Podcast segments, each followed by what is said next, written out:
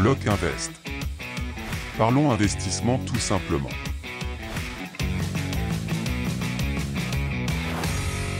Et bonjour et bienvenue dans ce nouvel épisode de Lock Invest. Ici, on parle d'investissement immobilier et aujourd'hui, je vais te parler de l'actualité immobilière, euh, plus précisément euh, du permis de louer, euh, de mon retour terrain sur qu'est-ce qui se passe sur le marché entre ce que je vois sur internet et la réalité du terrain. Euh, mais comme d'habitude, si tu ne me connais pas, je me présente, je m'appelle Thomas, je suis investisseur immobilier, je vis uniquement de mes biens immo, euh, je ne suis pas un formateur, euh, ici je n'ai rien à te vendre, je suis seulement ici pour partager mes connaissances et répondre à tes questions si tu en as. Donc tu n'hésites pas à me contacter sur Instagram si tu as des questions et je les traiterai ici dans les podcasts. Bien, euh, avant de commencer, euh, si tu me regardes sur YouTube, un conseil, écoute-moi sur les podcasts, euh, au moins comme ça je verrai exactement combien de personnes m'écoutent. Et en plus de ça, ça permet de mieux référencer le podcast et toi d'avoir l'écran verrouillé et donc d'utiliser moins de batterie sur ton portable. Bien, commençons déjà le podcast par mon retour terrain. Donc actuellement là sur euh, YouTube, euh, un peu partout sur Internet, je vois tout le monde qui me parle euh, d'une crise immobilière, comme quoi tout va s'effondrer. Alors je ne sais pas vraiment si tout va s'effondrer, mais pour l'instant il n'y a rien qui m'indique que le marché euh, va s'effondrer. Alors on a un ralentissement des achats, mais aussi on a un ralentissement surtout des gens qui mettent en vente. Donc le marché se maintient très bien. Euh, la seule différence, c'est que les banques sont capées sur les dossiers, ne peuvent plus faire de crédit, même si les personnes sont finançables. Mais même au-delà de tout ça, euh, s'il y a bien une chose que j'ai apprise, c'est que quand tout le monde dit qu'il va arriver une chose, 99% du temps, ça n'arrive pas. C'est un peu comme l'effet mouton. Euh, si tout le monde te dit d'acheter de l'immobilier, ben, vends-toi ton immobilier. Et si tout le monde te dit non, l'immobilier n'y va pas, ça va s'effondrer, c'est le moment d'y aller. Et même si euh, j'avais des débuts d'alerte, comme quoi, au fin des preuves que le marché allait commencer à descendre, pour moi ça ne changera rien, étant donné que c'est le locataire qui paye euh, mon bien si je ne décide pas de faire d'achat-revente. Donc je n'ai rien à perdre à acheter. Donc quoi qu'il arrive, je continue à acheter et je t'invite vraiment à faire la même chose si tu arrives à te faire financer bien sûr. Bien, parlons un peu de l'actualité. Un petit retour de l'écho républicain, donc euh, dans le journal. Apparemment, l'UNPI a tenu son assemblée générale et à cette occasion, Elisabeth Fromont, première adjointe au maire de Chartres, a présenté à l'assistance le fonctionnement du permis de louer en cœur de ville, instauré par le conseil municipal et qui entrera en vigueur le 1er septembre donc. Ça veut dire que au moment où tu m'écoutes, le 1er septembre, c'est déjà rentré en vigueur à Chartres. Donc il y a eu pas mal d'échanges nourris autour de ce sujet, mais euh, qu'est-ce que c'est que le permis de louer? Déjà, euh, à qui est-ce que ça s'adresse? Je vais te faire un peu une synthèse de tout ça pour que tu saches déjà si tu es concerné. Donc il y a peu de chances car euh, il n'y a pas 36 000 villes qui sont concernées. Mais euh, si euh, ça t'arrive dans ta ville, il, tu as intérêt à être au courant parce qu'il y a quand même des risques de recevoir des amendes et des amendes sévères. Donc je vais t'en parler tout de suite. Pour commencer, il y a deux documents à remplir différents. C'est soit l'un, soit l'autre. En premier, nous avons l'autorisation préalable de mise en location ou permis de louer. Donc ça, c'est une autorisation que tu dois envoyer un mois avant de louer ton bien. Sinon, tu peux envoyer la déclaration de mise en location. Et ça, c'est aussi un document que tu dois envoyer après avoir mis euh, ton bien à louer. Bien, commençons par l'autorisation préalable de mise en location. Donc, pour commencer, euh, je vais te donner, t'énumérer déjà les communes qui sont euh, concernées. Donc, je ne vais pas énumérer Chartres parce que je ne sais pas dans quelle catégorie ils sont, euh, mais il est possible qu'ils soient euh, dans l'autorisation préalable et non pas la déclaration de mise en location. Donc les villes sont les suivantes. Alors désolé si je l'ai dit mal. Nous avons Armentigère, Troyes, Allium, M, La Madeleine, Roubaix, Sequedin, Tourcoing et Waterloo.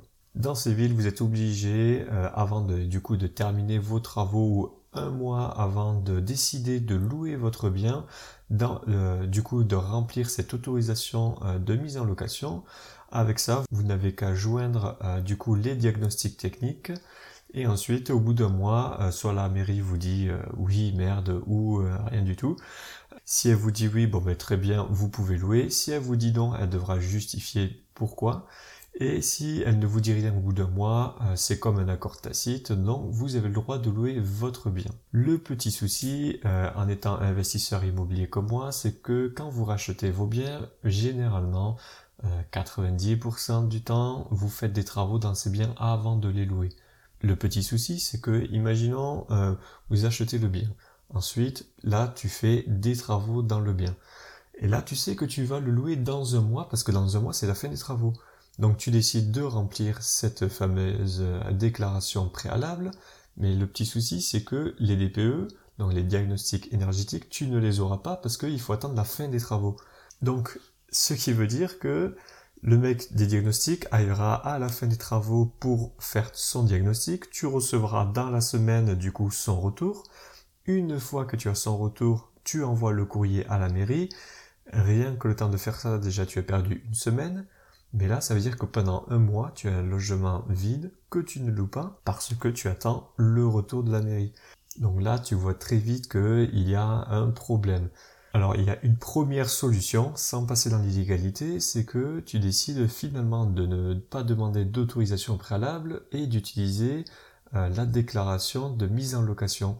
Donc cette déclaration, c'est un autre document que tu retrouves lui aussi en ligne, que tu remplis 15 euh, jours, enfin dans les 15 jours après avoir loué ton bien. Mais le petit souci, c'est que ce ne sont pas les mêmes villes qui sont concernées par la déclaration de mise en location que l'autorisation préalable. Il n'y a que trois villes qui sont concernées par les deux documents. Ces trois villes, c'est Croix, Allium et Waterloo.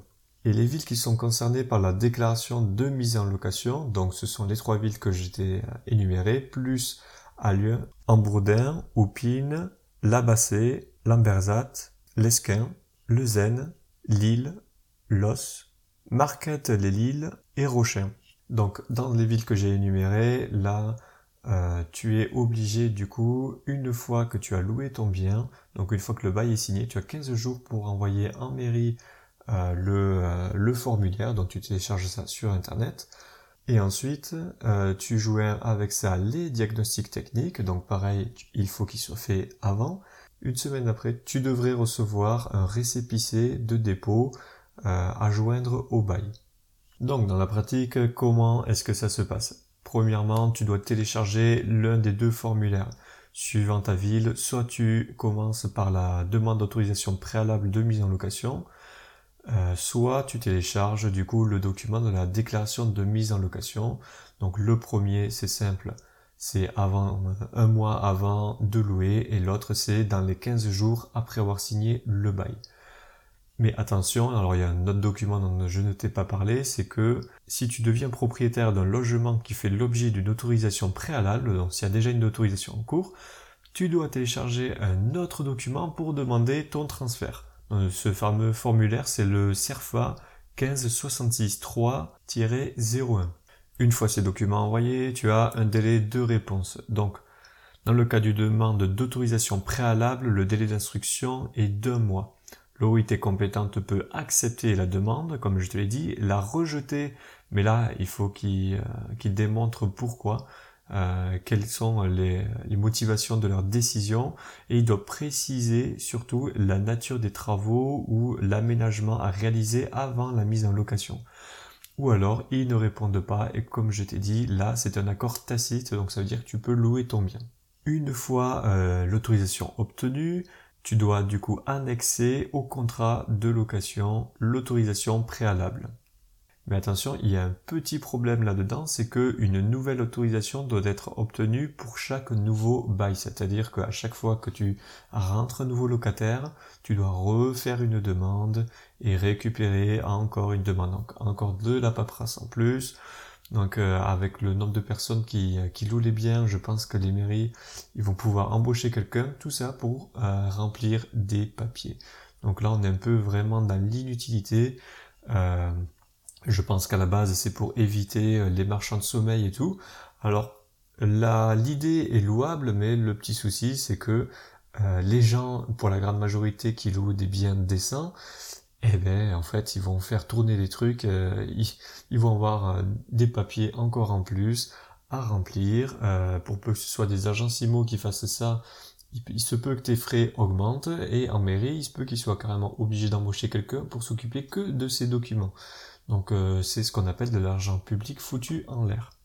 Ensuite, pour rester dans les délais de réponse, dans le cas d'une déclaration de mise en location, donc ça c'est le deuxième document, donc tu as déjà loué ton bien, euh, le délai de traitement du dossier est porté à une semaine. Et si la déclaration est complète, tu reçois un récépissé avec une copie de la déclaration et dans ce cas-là, tout est en ordre et tu dois le joindre au bail.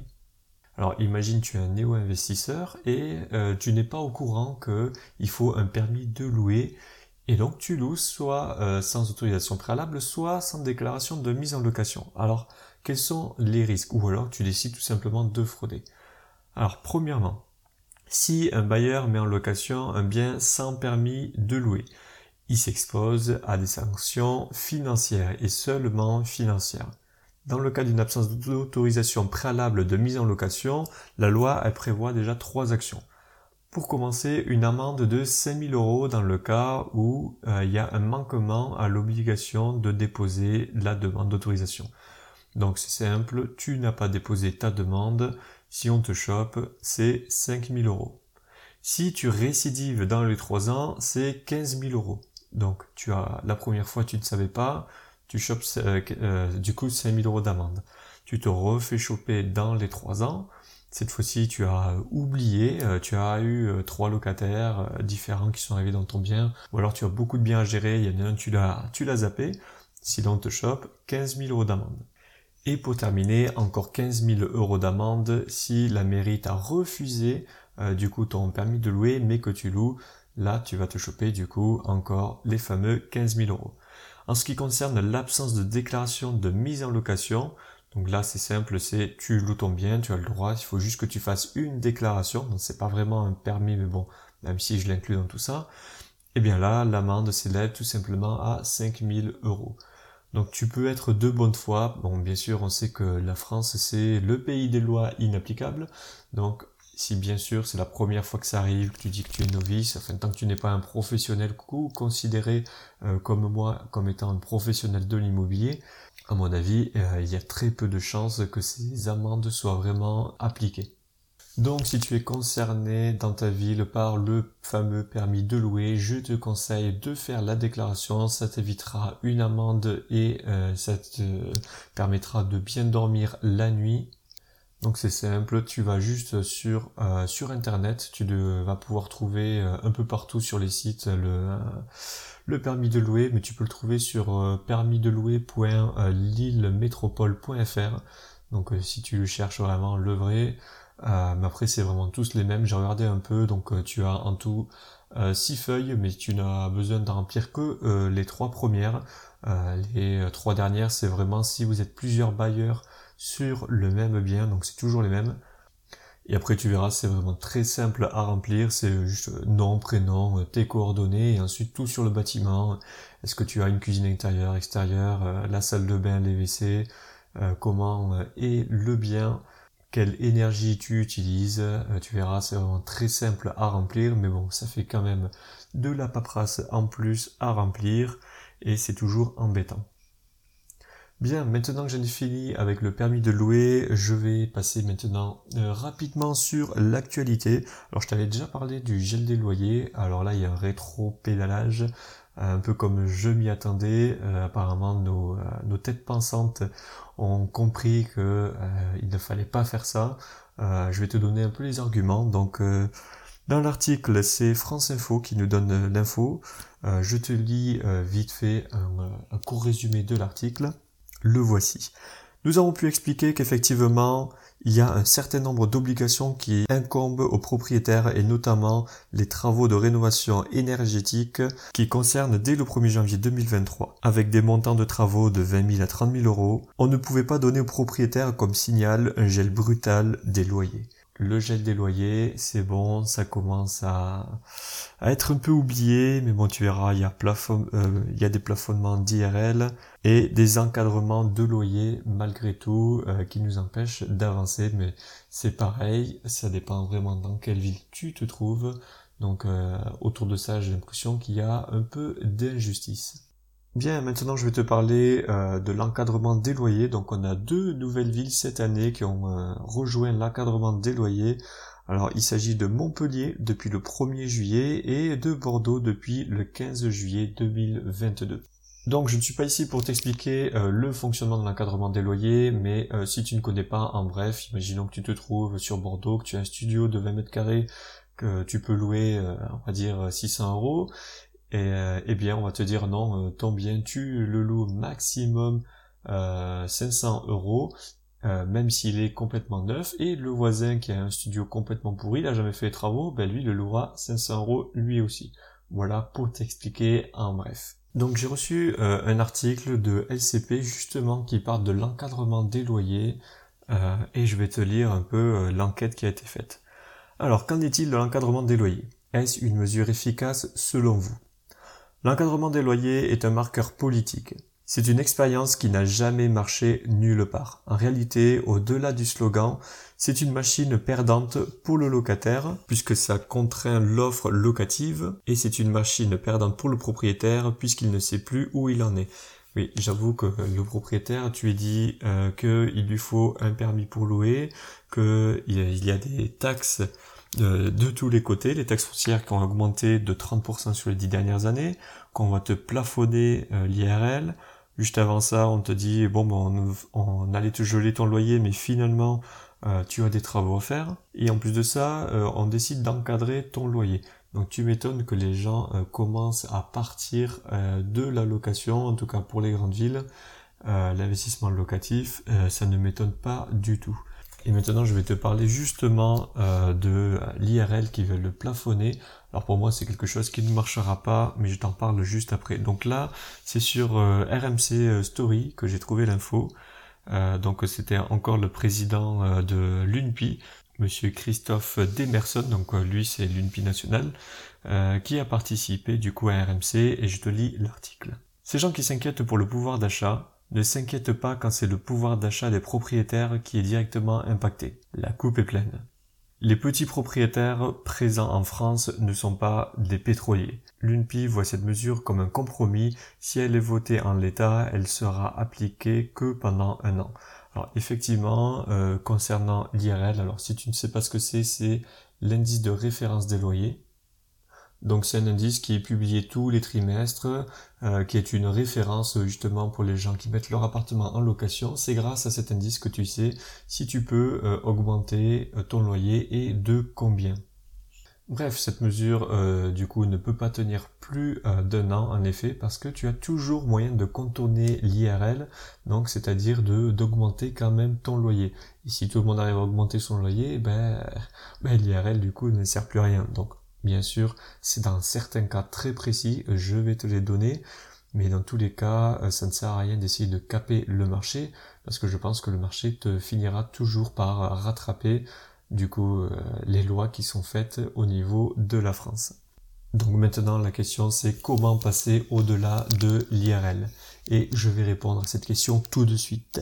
Alors pour commencer, le loyer peut être augmenté au-delà de l'indice en premier, si euh, ton bien est sous-évalué, donc en moyenne, ton studio il se loue 500 euros, toi tu loues que 300 euros, là tu peux largement l'augmenter sans qu'on te pose de questions. Ensuite, tu fais des travaux, bon là je te dis pas juste de changer euh, un mitigeur, quand même il faut un peu plus, quelque chose qui améliore le logement ou quelque chose du style tu le passes de non meublé à meublé, là c'est bon, tu euh, mets le loyer que tu souhaites. Il y a un autre cas où tu peux l'augmenter comme tu le souhaites, mais avant de t'en parler, il faut que tu sois au courant qu'il n'est plus possible de réviser le loyer selon l'IRL si ton logement euh, est supérieur euh, au niveau de la déperdition énergétique primaire à 330 kWh par mètre carré par an. Donc en gros, ça veut dire que si ton bâtiment, enfin ton appartement euh, bien mis en location pour y vivre, donc un logement, si il est classé F ou G, tu ne peux plus augmenter euh, le loyer selon l'IRL, c'est-à-dire que ton loyer ne devra plus bouger. Mais dans toutes ces lois qui ont été euh, mises, elles sont exclues du décret d'application si s'il s'agit d'une première location. Donc tu viens d'acheter un appartement, il est mal classé, mais du coup c'est la première fois qu'il est loué, enfin en tout cas pour toi, ou alors s'il n'a pas été loué depuis euh, plus de 18 mois. Donc euh, sur certains contrats de location, on le voit encore, euh, où il te demande quel était le dernier loyer. Tu dois marquer euh, le montant du, dernier locataire, sauf si ça fait plus de 18 mois qu'il est parti. Et dans ce cas-là, tu peux mettre le loyer que tu souhaites. Bien, une fois que tu sais tout ça, qu'il y a toutes ces taxes, les IRL, tous ces problèmes autour de l'immobilier, tu peux décider, comme beaucoup le font, de simplement acheter de l'immobilier euh, au lieu d'avoir de l'argent en banque, d'acheter des biens, mais de ne pas les louer pour ne pas être euh, du coup embêté. Mais euh, l'État a prévu là aussi son coût avec les taxes sur les logements vacants. Et oui, si dans certaines conditions, dans certaines villes, si tu ne loues pas ton bien, tu as une taxe sur ton logement. Alors justement, on va répondre à une question là-dessus. Euh, la question est la suivante. Je possède un logement que je ne peux pas louer actuellement car celui-ci nécessite de lourds travaux. Pour cette raison, puis-je être exonéré du paiement de la taxe sur les logements vacants? Et si oui, dans quelles conditions? Alors déjà la réponse est oui, tu peux être euh, exonéré, euh, mais je vais te montrer tout de suite les conditions parce qu'il faut quand même quelques preuves. Et même si euh, dans le cas où ton logement devrait être taxé, il y a encore des astuces pour contourner tout cela. Alors pour commencer, pour donner lieu à un paiement de la taxe sur les logements vacants, dans ceux que l'on ne veut pas, le logement doit remplir plusieurs conditions. Premièrement, être situé dans une commune figurant à l'annexe du décret numéro 2013-392 du 10 mai 2013 modifié. Bon, ça en gros, ça veut dire que si ton logement est dans une ville de 50 000 habitants et que c'est des zones qui sont assez tendues, euh, tu devrais te renseigner, tu as de grandes chances que euh, il y ait une taxe sur les logements vacants. si tu souhaites acheter dans une ville où il y a plus de 50 000 habitants et que le marché est tendu, tu as de grosses chances qu'il y ait cette taxe, donc renseigne-toi. Ensuite, être habitable et inoccupé depuis au moins un an au 1er janvier de l'année d'imposition. Donc si ça fait euh, un an et que tu arrives ensuite au 1er janvier, là tu vas être taxé de euh, du coup de cette taxe si personne n'a jamais habité dedans. Ensuite, avoir pour objet d'assurer la stabilité des murs, la charpente, la toiture, du plancher, la circulation intérieure. Donc en gros, si les murs, les planchers, la toiture sont sains, normalement, tu dois être taxé. Avec ça, euh, ton, euh, du coup, ton logement doit être dépourvu de sanitaire, chauffage, eau, fenêtres, porte extérieure. Donc, si tu n'as pas l'un de ces éléments, ça veut dire que ton logement n'est pas habitable et dans ces conditions, tu n'as pas la taxe. Et pour terminer, à titre de règle pratique, il peut être admis que cette condition est remplie lorsque le montant des travaux nécessaires pour rendre le logement habitable excède 25% de la valeur vénale du logement au 1er janvier de l'année d'imposition. Qu'est-ce que ça veut dire? C'est que si tu as un bien, imaginons, euh, qui coûte 75 000 euros, tu as 25 000 euros de travaux, ça, ça veut dire que tu as 25% Enfin, il faut que ça excède les 25%. Donc, euh, imaginons que tu as, euh, allez, on va exagérer 50 000 euros de travaux. Là, tout de suite, tu n'es plus imposé, euh, enfin, en tout cas, tu n'es plus taxé au niveau de la vacance de ton logement. Bon, moi personnellement, je t'avoue que, imaginons qu'on arrive dans un cas où plus tard les locataires sont tellement protégés que euh, bah, si tu les mets et qu'ils payent pas, bah, ils peuvent rester dans ton logement, mais euh, pour euh, habitam aeternam, comme on dit, dans ce cas-là, ça vaudrait plus trop le coup du coup de louer euh, les logements. Et si j'ai beaucoup d'argent et que j'ai d'autres revenus à côté, ben moi je vais passer dans la catégorie du coup dans ceux qui achètent des logements seulement pour garder la valeur vénale et non pas pour gagner de l'argent. Bon, on n'y est pas encore, Euh, beaucoup le font actuellement justement parce que les locataires sont trop protégés. Mais je vais te dire moi euh, personnellement ce que je ferais si il y avait cette fameuse taxe qui en plus était partout en France. Eh ben c'est simple, je contournerais. Alors comment est-ce que je ferais? Je vais te donner l'astuce tout de suite. J'irai voir une agence immobilière. Je ferai estimer euh, mes biens. Et par rapport à ces biens, après, je me ferai des devis euh, où je ferai faire des devis par des artisans qui seraient supérieurs à 25% de la valeur vénale. Donc je fais estimer, imaginons mon bien à 100 euh, 000 euros. Je leur dis, ok, bon, mais vous me faites un devis pour 60 000 euros. J'envoie tous ces justificatifs au service des impôts et la félicitation. T'as un bien, tu payes pas de taxes. Et tu es sûr que le bien n'est pas dégradé parce qu'il n'y a personne à l'intérieur. Bon, bien sûr, on n'en est pas encore là, mais euh, évidemment, les lois françaises nous amène de plus en plus à protéger euh, les locataires, alors que s'ils n'étaient pas aussi protégés, eh bien, euh, ils trouveraient des logements beaucoup plus faciles. Euh, moi, je vois des gens qui disent, qui passent devant des locataires qui disent, bah, écoutez, moi, j'aimerais bien vous prendre, mais si vous n'étiez pas aussi protégé, je vous prendrai, mais je préfère avoir mon bien vide pour être sûr de ne pas avoir de problème. Et ça, le gouvernement, malheureusement, ne le comprend pas du tout. Bien, euh, nous arrivons à la fin de ce podcast. Excuse-moi si euh, je bug encore. J'ai toujours pas l'habitude de parler euh, dans un micro. J'ai toujours pas remis la musique de fond. Je ne sais pas si tu préfères comme ça ou si tu préfères comme avant. N'hésite pas à me contacter sur mon Insta pour me prévenir. Sur ce, je te souhaite une bonne journée, une bonne soirée, peu importe là où tu m'écoutes, et je te dis à la semaine prochaine pour le prochain épisode. Salut Merci d'avoir écouté ce podcast. Si cela vous a plu, n'hésitez pas à le partager. Pour participer au podcast, envoyez vos questions sur Instagram, à LockInvest.